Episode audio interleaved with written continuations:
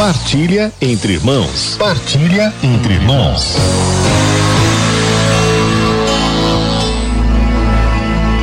Nós estamos na semana de São Francisco de Assis. Ontem foi dia 4 de outubro, dia de São Francisco. Hoje é dia 5, dia de São Benedito. Então, nessa semana aqui no programa Palavra de Amigo, nós vamos cada dia conhecer um pouco melhor e mais profundamente a espiritualidade, o carisma franciscano. Hoje eu quero partir de uma passagem da Sagrada Escritura, que é o texto de Filipenses, capítulo 2, a partir do versículo 5. Aliás, vamos pegar antes ainda. Nós vamos tomar a partir do versículo 3. Veja o que diz a palavra de Deus. A carta de São Paulo aos Filipenses. Não façais, nada façais por rivalidade ou vanglória, mas com humildade, guarda essa palavra, com humildade, cada um considere os outros como superiores a si. Oh, meus irmãos, como é difícil isso para nós, não é verdade? Considerar os outros como superiores a nós. Aqui, olha só, a palavra de Deus vai além do considerarmos-nos iguais entre nós. Não. É nos fazermos servos uns dos outros. Cada um considere os outros como superiores a si. E não cuide somente do que é seu, mas também do que é dos outros. Todavia, tende entre vós os mesmos sentimentos que havia em Cristo Jesus. São Paulo nos chama a ter em nós os mesmos sentimentos de Cristo. E quais são esses sentimentos? E aí a palavra continua com este belo hino, hino cristológico, como nós chamamos, um hino sobre Jesus Cristo. Ele, nosso Senhor, existindo em forma divina, não considerou, não considerou um privilégio ser igual a Deus, mas esvaziou-se, assumindo a forma de servo e tornando-se semelhante ao ser humano. E encontrado em aspecto humano, humilhou-se, fazendo-se obediência até a morte, obediente até a morte e morte de cruz. Por isso Deus o exaltou acima de tudo e lhe deu o nome que está acima de todo nome, para que ao nome de Jesus todo joelho se dobre no céu, na terra e abaixo da terra, e toda língua confesse: Jesus Cristo é o Senhor, para a glória de Deus Pai.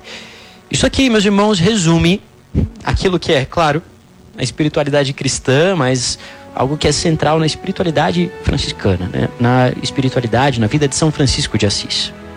Nós vimos ontem que quando São Francisco foi até o Papa Inocêncio III para pedir para viver o seu carisma, ele pediu, Santo Padre, o que eu quero é viver o Evangelho, só isso. E de fato é isso que ele quis ser. São Francisco quis imitar em sua vida a vida de Cristo. E a vida de Cristo, a obediência de Cristo, a humildade de Cristo, que nós vemos em seu ápice na cruz. Não começa na cruz. Começa lá na encarnação. Começa quando ele se fez um pequenino nascituro no ventre de sua mãe, a Virgem Maria. A cruz não é um evento isolado na vida de Cristo. A cruz é, digamos assim, o estilo de vida de Jesus. Esse, portanto, foi o estilo de vida de Francisco. A cruz quer dizer abaixar-se, se fazer servo. Quando Deus se encarna, ele se abaixa de um modo surpreendente. Deus se faz homem. Tanto é que São Francisco, ele é o iniciador do presépio. Ele fez o primeiro presépio. O que é o presépio?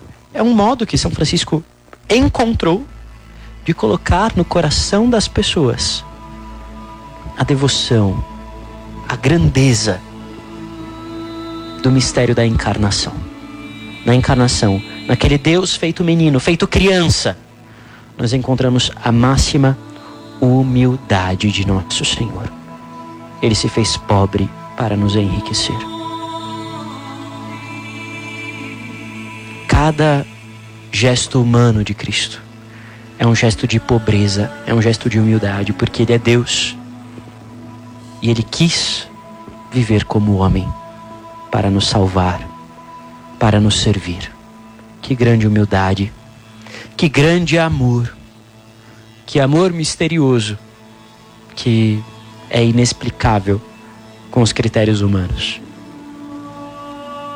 São Francisco nos ensina, a partir do Evangelho, a partir da vida de Cristo, portanto, que se Deus, se Deus se abaixou tanto, se fez um menininho, uma criancinha e depois assumiu a cruz, morreu por nós, quanto mais nós devemos nos abaixar para servir a Deus nos nossos irmãos. E um grande servo, um grande discípulo de Francisco foi São Benedito. Viveu já mais tarde, no século XVI, nasceu na Itália. Aliás, nasceu é, numa ilha, né? Da Sicília, na Itália. Lá em 1526. Seu nome, Benedito, significa abençoado. Seus pais foram escravos, vindos da Etiópia para a Sicília. Ele foi educado por seus pais na fé cristã.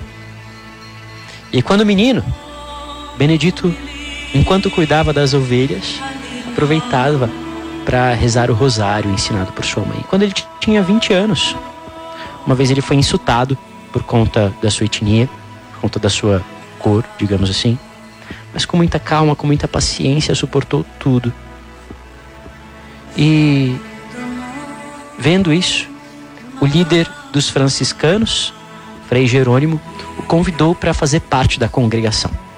Benedito aceitou prontamente, vendeu tudo que ele tinha e foi se tornar um eremita franciscano, ficando com esses franciscanos por cerca de cinco anos de idade.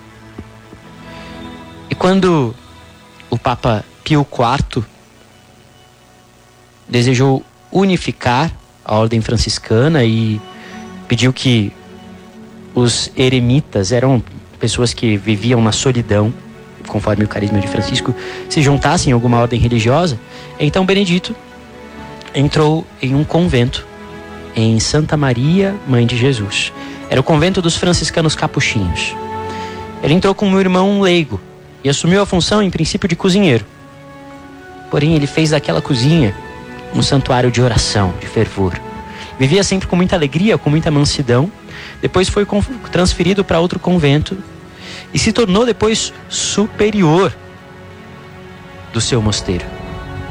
Apesar de analfabeto, ele administrou o mosteiro com muito sucesso, seguindo com rigor os preceitos de São Francisco, organizou os noviços, foi caridoso com os padres e era o primeiro a dar exemplo de caridade, de oração, de trabalho.